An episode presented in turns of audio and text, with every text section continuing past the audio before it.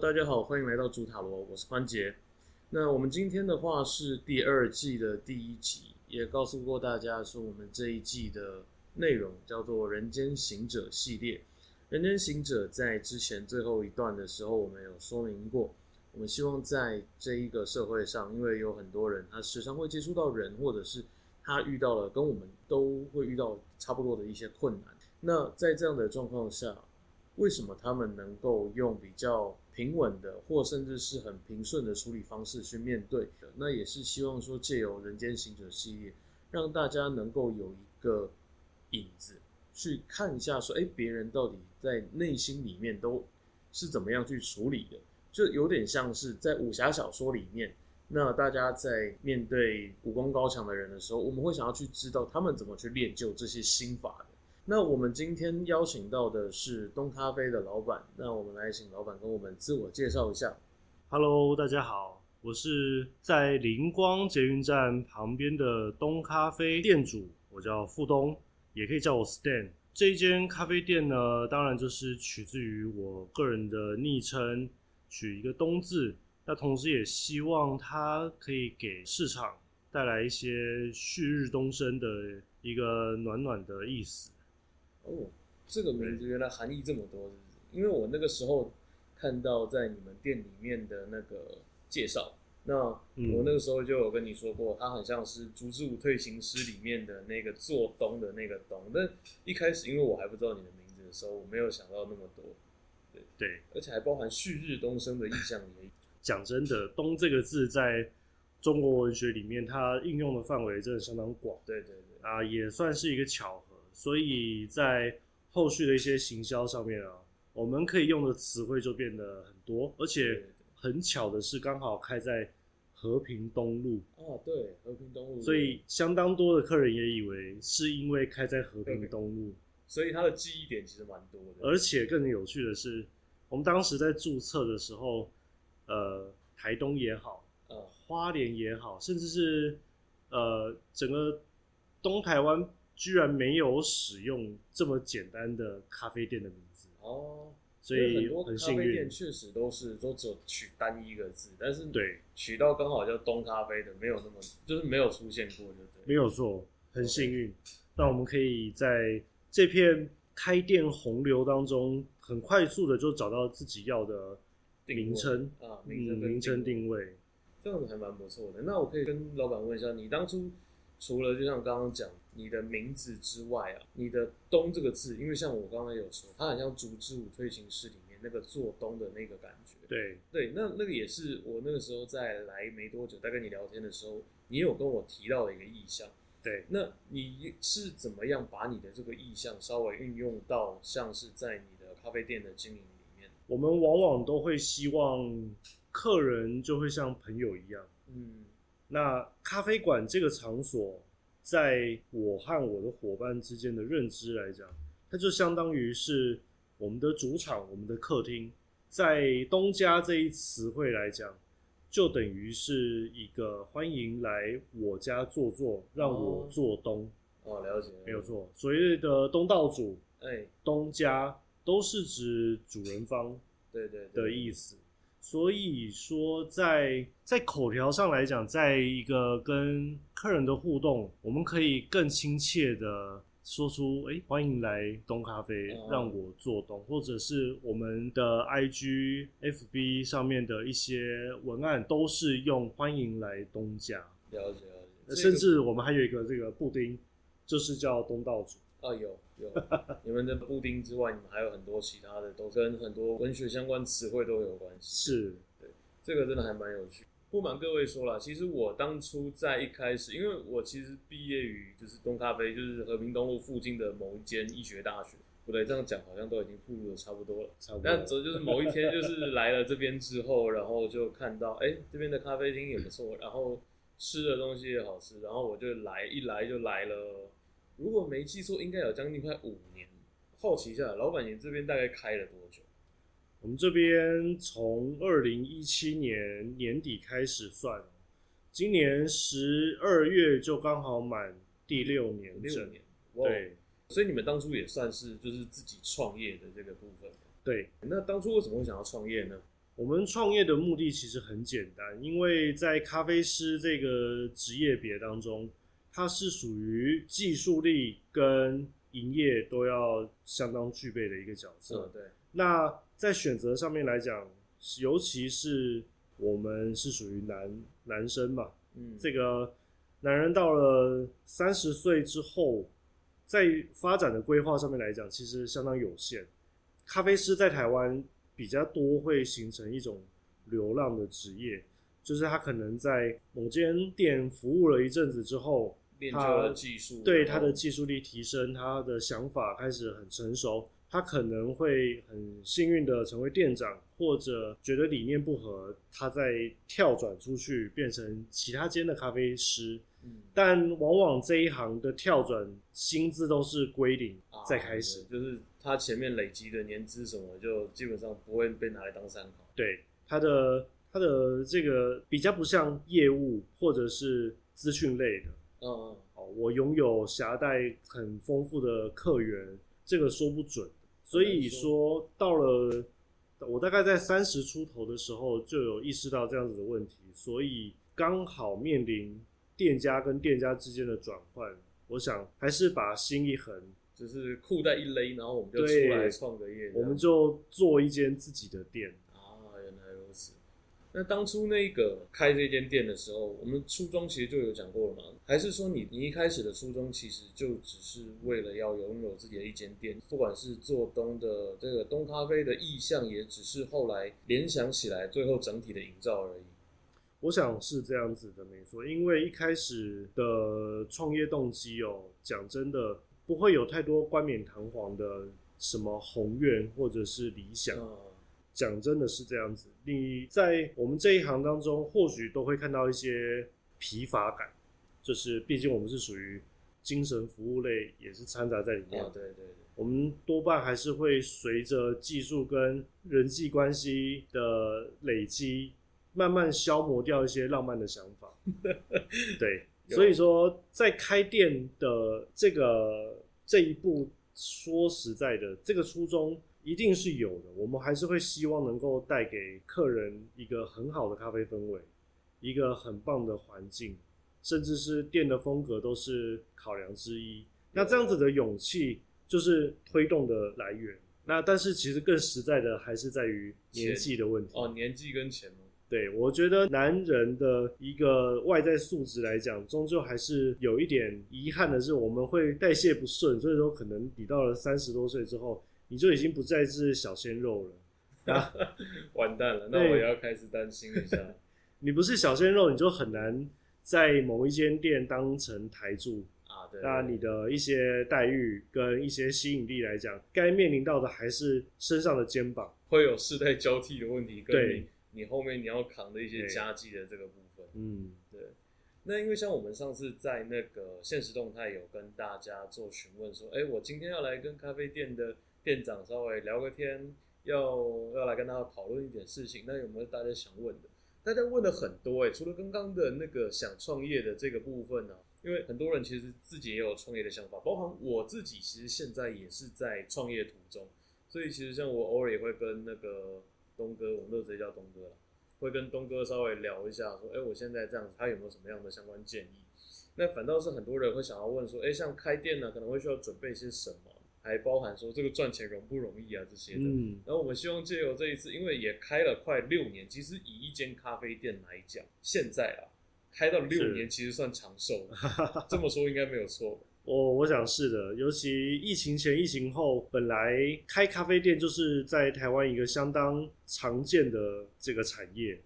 所以疫情后大家资金充足，然后信念跟技术力相对来讲也是很快速的就提升，对，所以大概是每每半年全台就可以有两三间店就会是新开立的，每半年就一，大概每每半年就会有一个循环。哦，所以就会有一些就刚好倒掉，然后就换另外对，一些相相对来讲，它或许就是有人会顶让，然后有人的停损点下的很早，大概不到一年就见好就收，对都有可能。有我自己也有遇过几家，就是还不错的，结果过没多久就突然就哎、收掉了，对，还蛮多这种的。是啊，对，那其实像是网友也有人想有想要问说，那像开店开到现在啊，或者说你预计要做创业这件事情，有哪一些东西是需要事先准备的？我想是你对于你想要投入的这个产业，哎，你有没有认真的去了解过？你了解内在跟外在当中，外在就是指市场，那内在的话还是在于你个人本身适不适合，啊是，因为这两件事情都跟你的技术无关。嗯技术可以靠时间，可以靠挫折去把它堆积上来。啊，去磨练起来。对你时间到了，再怎么笨的人，你都还是懂得近六成的技术含量在对。对对，但往往会选择失败退场，或者是你经营的很辛苦，都是因为这个内在跟外在的认知度完全不足，甚至你给他一个很假的期待期待，你会勉强的去撑着，撑着去完成这份期待。所以你会你会认为是很多人在一开始其实是对于这个不管是市场还是对于自己，他有一个过高的一个评价，对，一定是高估了，哦。包含着看人家的生意很好做，嗯或者是觉得自己会的已经可以卖得很好，哎。那都有很大的盲点在。对，那像是硬体法规供应这类的，如果没有通盘的了解，你可能会一厢情愿的砸钱在硬体设备上，装潢啊，呃，咖啡设备啊，甚至是品牌的设立啊，设立对。那或者是你对于餐饮业，它可以开在什么样的地段？嗯，它有没有什么限制啊、你有没有要使用到一些消防类的啊？你都没有去研究过，甚至是你都漫不经心的当做我只要把钱放进去，店就会自 自己己跑。长出来，对，那都是很大的误区，更别提市场的供需啊还是最重要的对。你觉得你喜欢的，那市场到底接不接受？对对对，市场喜欢的，你愿不愿意去做？这这三个部分哦，都是会建议开店前最好你要沉沉下心来，除了找店面，除了去造梦之外，还是要认真的把他们都写下来，会比较好。对对对，因为我知道的是，我其实我必须先讲一个很好笑的，就是其实我大概在几年前也曾经有个梦想是开自己的咖啡店，因为就是自己也是有玩手冲的，然后就想说啊这样子又刚好那个时候第一任女友又那个就是在一起，然后她也有去学这些东西，然后我就是在梦想着哪一天就可以自己开咖啡店这样子。但确实，现在回想起来，这个部分当然他是有个梦想在，但确实比较太年轻了一点。对于这个部分，因为也不会去想说，哎、后面的法规啊，我中这边会不会有一些消防的安全啊，或者是要干嘛的，然后跟梦想还有现实上的一个差别，你要怎么样把两个兜在一起，其实是一个还蛮大的一个学问。嗯，那其实再来另外一个，就是还蛮多人想问一下，说，哎、在疫情期间，尤其这三年下来，因为你刚好是你说到现在刚好第六年，嗯，所以你刚刚好有整整一半的时间直接撞上疫情。那对于你们来讲，这个影响很大吗？还是你觉得就是还行？或者是你们是怎么样去面对、去调整的？疫情的冲击哦，对于内用店，或者是你是以我们讲具体一点，就是你的营业内容，包含一杯饮料的使用方式、甜点的使用方式，都是以内用的消费者为主的这些店家，包含我们就是冲击力最大的，嗯，因为最简单的就是禁止内用嘛。对，我们的警戒逐步提升，最终就是禁止那个密闭空间里面的使用。嗯所以，当那一波来的时候，最直接的就是你要如何转型，然嗯，后你转型要转到什么程度去？你是要做砍掉重练，还是有限的去调整商品的项目？这些都是最大的考验。那我们当时所选择的就是以甜点做外送跟外带，啊，技术优惠，然后制制作一些好保存的好运送的一些半冷冻的一个产品在。那像是咖啡类的话，就是以挂耳包磨好的咖啡豆供应给客人，甚至是像当时也会跟一些外送平台业者合作。嗯那我们当时上面的项目就非常的类似内用的样貌，就我们打的诉求就是，你即便在家，你也可以享受一份属于自己的下午茶。哦，对，那确实那一段时间确实还蛮需要这样子的对转型。它除了是娱乐需求之外，它也是一种心理的补偿。对，我不能出去，但我还是想要过得跟以前一样。还是想要过得有品质一点。对，那当然价格带绝对是在疫情期间动荡最最明显，嗯，但我们始终不让不想让客人有一种被剥削的感觉，觉得说哦，我选择了东咖啡的外送，我就拿到的是便宜货或者是粗糙的商品，所以以当时我们能够提供的品相也相对少，我们想要给客人的就是，你除了花这样子的金额之外，还可以享受跟店内一样的品质。哦，那那样子确实对于你们来讲，其实就成本上来讲，其实还蛮伤的。因为我知道的是，像外送平台，他们的抽成其实就是蛮蛮高的。对啊，当时当然是供体时间，所以嗯还不像是现在来讲那么高。但你来来回回包含包材，真的是扣的所剩无几，对对对，所以而且那段时间真的嗯就是咬着牙，然后咬着牙，硬撑过。真的。对于营业额来讲，那个叫做不要去想也能赚钱。我们当时的唯一目的就是不要倒下，就是撑过疫情，对，就是就是死活都要先撑着。那也确实是很累、很辛苦，而且也很厉害。我只能这么说，因为我在这三年，因为我自己这三年刚好也都在当急诊护理师，我这三年看看到倒了太多店了，所以从甚至从我学生时代 到现在都还存在的，真的不多。我们算是求生意志很强，对对对对对，真的是蛮厉害的。所以这刚好连到下一个问题，就有人很很直白的问了一句：“请问咖啡店赚钱容我觉得赚钱会是一个你要摒除主观意识的先决条件。你只要越能够客观的去设定你的金额，然后你的行销方式，还有你在市场的定位，即便我们是叫店主，我们是老板，但是要能够抽离自我意识，你只要越能够做到这一点，相对的，他赚钱就会更容易。？”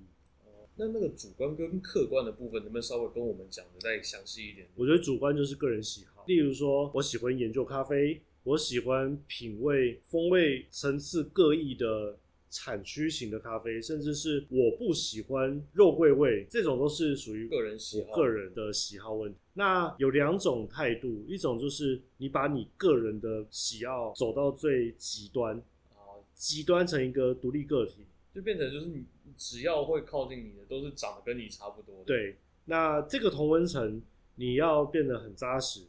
但是同时的你也要抵得住一些市场的诱惑，嗯外在流行的诱惑，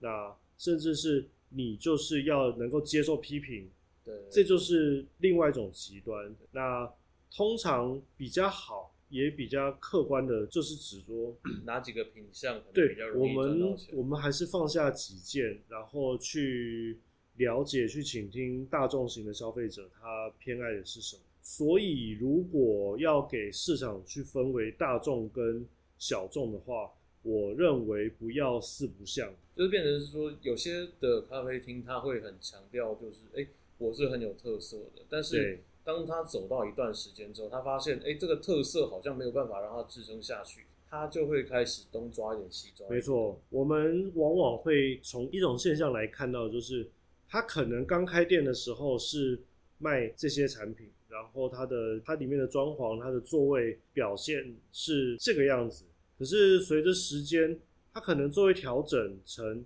可以容纳餐食，可能可以容纳火锅，嗯甚至是开始卖很多商品。那对于业主的选择来讲，它就是不断的在调整。对，不断地在调整市场的需求。那如果说你的灵活度跟你自己本身就是打算这么做的话，我觉得都还算是可以赚钱的范围内。嗯，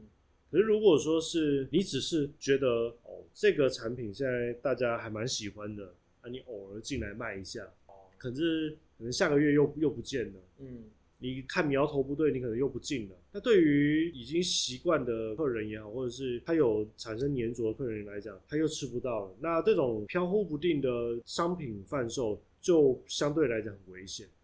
呃，心不定，然后四不像。哦，所以就是你会认为说，在这样子的一个模式下，个人的客群他是比较没有办法培养的，是这样。对对对，那所以你们到目前为止，因为像我自己从在学生时代到现在，这个地方除了说一开始的，哎，有一些可能桌椅的位置嗯，稍微换了一下，例如说原本中间是大桌，但是这个大桌把它拆散成小桌，移到旁边去，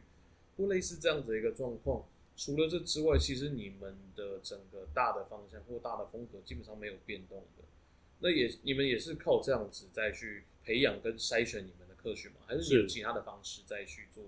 做筛选？我想是这样子的，因为在台湾咖啡馆之所以多，而且在族群的分别类来讲，它也相当于会是提供给一些 freelancer 或者是学生族群比较受到青睐，所以像刚才举例到的座位的变化，就是因为在客群的产生，让我们意识到说，独立的空间座位会是大家比较喜欢的。有，就是现代来讲的话，确实是因为很多时候像我自己，我也比较喜欢一个人跑咖啡厅。对，那在我们有限度的调整之下，最容易给客人感受到的就是，这开店六年当中，我们的座位方式就有做到三次的调整。三次了，对，渐渐的现在形成一个比较稳定的样貌，就是在于说，让空间上来讲可以比较好灵活调度。我今天如果是一个人要使用，它可以容纳得起都拆散的做。呃，如果说像是有大组的要来吃甜点的，或者是来聚餐的，我们桌子也可以更灵活的并起来。呃，有可以把它并成一个比较大的桌这样。，对，都是一种选择那刚好啊，因为最近我相信老板应该有听过，就是最近闹蛮大的白饭之乱这件事情。嗯，我们先不去评论说这边到底谁对谁错，但我比较好奇的是，老板当你在面对就是呃明明就是例如说店规都已经写的很清楚，嗯然后呃或者是说呃我今天的所有的相关的条件或者是我的品相都摆在那边，但却好我们就分两个来讲，第一个是店规已经写了，但他不愿意遵守的客人，你们大概会是用什么样的处理方式，或者是你自己心态上是怎么样去调整跟处理的？了解。通常呢，我们还是随着经验呢、得自己要去练习分辨客人的主要目的是什么。那如果今天我们有店规在前啊，店规的存在是叫做公平。嗯，公平的意思就是，无论亲疏关系，你一旦进来，在这个规则之下，几乎是人人是平等的，每一个客人都是享受一样的服务、一样的待遇，这就是店规的目的了。店规呢放在那边，我们是咖啡师，我们不是纠察队，啊，我们不会凭着我们自己设定的规定，甚至是一个大众的这个通俗认知的共识，去要求每一个客人必须要严格执行。这个必须是先把这样子的观念放在前面。那在这样子比较有人味的这个运作之下，其实遇到真心是要来挑战店家，或者是他是以不讲理的方式来干涉店家的营运的话，我们的最后通牒通多半都是拒绝服务。对，那这样子的条件，我们当然也是写在明白的规定上面。就是当他把每一条都踩遍的时候，就不好意思，就是请出去这样。，对，因为我们一定有我们的专业判断，我们会认定几个可能性，一个就是你对我的造成的影响会大于我的利益，例如说，我今天就算安抚了你，我今天给你你想要的方便，但我换得来的绝对不会是你的感激，或者是会因此得到支持，因为我相信在现场的其他客人看在眼里，一定会觉得说你怎么那么软弱，嗯，对，或者是原来你是可以被改变的，可以被挑战。你是可以被欺负的，那我怎么可以保证下一次我不会被影响到？我举个例子来讲好了，像调整座位这样子的现象，就是如果我今天的现场座位空间比较零散一点，然后刚好有可以接得起的人数，但是它是一个被拆散的。对，它是得拆散的座位的话，我们绝对不会因此去跟在现场的客人说，可以请你坐到哪边哪边去吗？哦因为我要把这边腾空接给多组数的人。绝对不会，我们会很明白的跟后来的消费者说明，现场的状态是你得拆开来做。对，无论任何一个情况下，如果您没有办法的话，那今天可能没有办法给您接待，就是一个很简单的道理，就是现场的客人我们要顾，我来的客人也要顾，但是在全力使用之下，我们还是会依循的店规下去执行。嗯那这个是无可奈何的，你得保障你现场的客人。他的信任值，但对于来的客人，我们当然也是比较柔性的讲，绝对不会是板着一张脸去讲。如果是像我遇到的话，遇到这样的状况的话，其实我会觉得蛮被尊重的，因为我已经先在那儿了，然后你也不会因为后来来的客人，然后去忽视我的权益。我觉得这个是一个你身为一个就是不管是店主还是身身为一个客人，其实都需要做到的，就是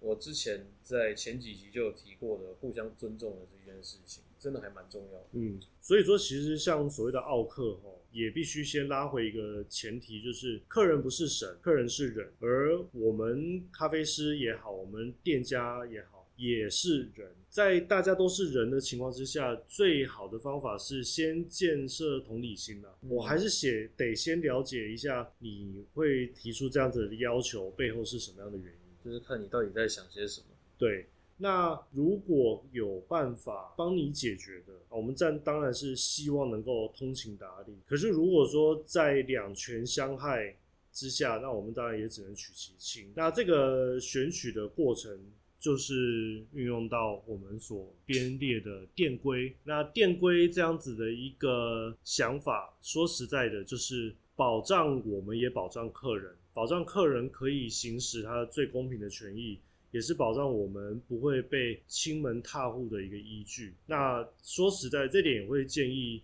所有新创的朋友，或者是你正在经营的朋友，就是你能够好好的说明一下自己的立场，原则的部分，对，会是最好的，千万不要暧昧。因为你一旦暧昧的时候，你会让你的爱客、你的熟客也没有办法明白你到底要想什么，你也会让你的不想要接待的客人会屡屡的给你造成困扰。对，就是我们其实，在前面也有讲过，这个其实就是在你自己的原则、你自己的立场跟你自己的界限有没有踩得很清楚。因为当你把这个界限一直打开、一直往后退的时候，其实人家就会觉得，哎，你是可以被改变，你是可以就是持续的、持续的软土生绝的。这几年的餐饮业是真的慢慢在改变风气了，因为早年的大概是十年前的餐饮业的风气，往往受到几个知名连锁品牌、知名连锁集团的影响。你说王叉牛排之类的对，类，似这样子的，他们会是以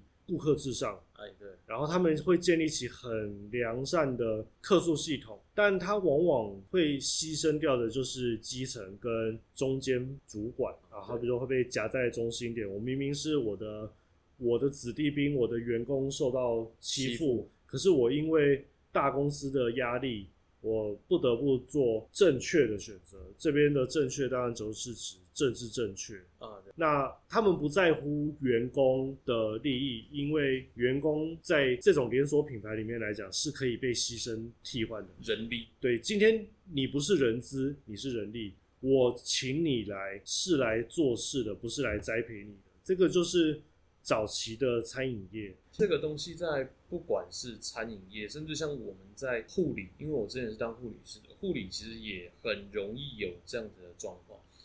他也会有那种就是，哎，我找你来，你就是补足我的这个人力，我今天走的那个，就算年资比较高，他们也无所谓。就上层来看，你只是走了一个人，然后补了一个人进来，但是其实对于基层来讲，他是真的那个差异很大。然后同时也医院也为了要就是压下很多事情，所以它会有很多客诉系统啊，很多干嘛干嘛干嘛的，导致我们常常一天到晚在接到说，哎，你被投诉，你被投诉，嗯然后院长信箱什么的，然后就觉得靠，对，真的。真的是很很很怨。那现在观念不同了，现在因为这个大大小小的餐厅，然后咖啡厅、饮料店这都很多元发展。其实我们现在更多充斥的是一个开店就跟做人一样，我们店家和客人之间就是以交朋友的立场在互动。对，那我有我的原则，我有我的个性，你也有。而我们合则来，不合则去。对，确实就互相尊重这样。没错。那面对开店到现在啊，你看像我们刚刚讲的很多的状况，包含像是说，哎，遇到了可能叫 OK 啊，或者是说你一路以来的挑战，遇到像疫情这种真的叫做天灾或人祸都无所谓。那类似这样的状况，你自己的心态会怎么样去做调整？能不能就是跟我们的观众稍微分享一下，有没有一套就是你自己的哲学？我觉得在任何一个情况、任何一个人跟任何一个时间刚开店，都会保持着最雀跃的状态，想要外放自己的专长，跟推广自己的拿手的好戏，不管是咖啡还是甜点。那这样子的一个条件，在刚开店的时候是必然。但我们开店六年之后，会慢慢发现你喜欢的，就是像刚才讲的一样，你喜欢的东西不见得人家会喜欢。是。那在调整步调跟姿态的时候，我想就是经营路线的改变。例如，我们懂得很多，我们在咖啡的知识领域来讲，会随着时间，它是必然会往上成长。是。如果说你都不变的话，那说实在的，你也是一个没有什么求知欲或者是内在进修的这个规划，那也是不好的。可是随着你的知识力、你的技术力掌握的越多的时候，会面临到的就是曲高和寡，你会越来越跟你原来遇到的那群大众会渐渐疏离，因为市场脱节，会跟市场脱节，因为你懂的东西相对来讲太专了。太冷僻了，而你开始会去研究一些市场不懂的东西，或者是他们听不懂的术语。我举个例子，就好比说，今天一杯咖啡的风味，你可以把自己训练到舌头很敏锐，察觉到它的十种风味。可是你端出去之后，你就无法再去要求客人跟你。步调，那这个是最最直接的一个冲击。例如说，我们会以前在很习惯跟客人上完饮料之后，就跟他叙述你今天喝的这杯手冲单品，它的产区跟它的风味大概是怎么样。但是，当我们发现我们的客客源越来越多了嘛，我们消费者越来越多了，开始有人渐渐听不懂跟不想听的那个当下，就是我们该改变的时候，因为。你开始接纳更多来自不一样温层的这个客群，啊你就无法再用以前的那一套理念、理想去去播种，那是不对的。因为这个对于消费者来讲。这就是一种强加的情了哦，原来我喝不出来，是是我太是我太差哦，我好像没有办法再来，或者是我我是没资格喝这杯吗？我都喝不出来哦，没有，我就分得出咖啡味啊，好喝不好喝而已啊。但这是必然的，这真的是必然，因为你会跟人群越走越远，那是因为你一直在进步，是你一直在钻研着这个领域。但做到现在，我们只会开始渐渐把它内化成自己的。修养，嗯，然后自己的这个经验察觉力，我们再把它回馈到。例如说选豆上面啊，例如说我们每一天的品质的茶盒啊，我们出杯的时候这杯好不好喝，正不正确，它是不是一一个正确的饮品？我们如何让客人会再愿意来？那这样子的心态的转变，就会变成是，即便你好喝或者是不好喝，我们都不会再去询问。以往我们都会去在客人离席的时候去询问说，今天还喜欢吗？咖啡喝的还习惯吗？甜点好吃吗？我们就再也不会问了，因为我们发现你问了，客人就要面临他要不要回答，他要不要老实回答，压力好大，他的压力会很大，他下次还敢不敢再来啊？我每一次来你都要问我吗？那这样子的压力是我们不想再给客人，而且更重要就是，就像日本常想的这种一期一会。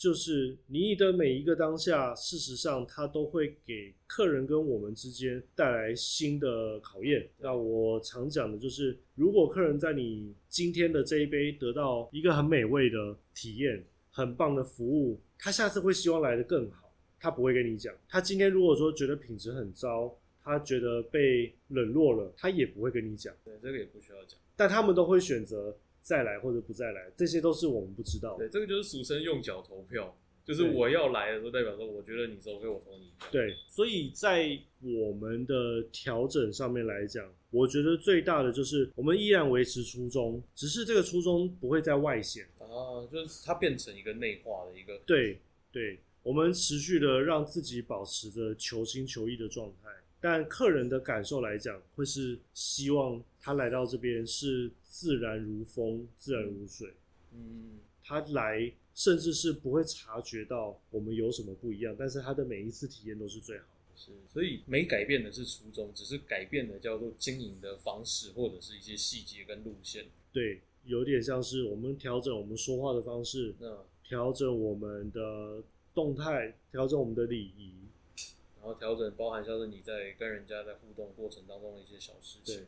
绝对不能因为说客人喝不出来，我们就用烂豆子，啊，不能够抱持就是说啊，反正你也喝不懂，我干嘛出那么好的给你？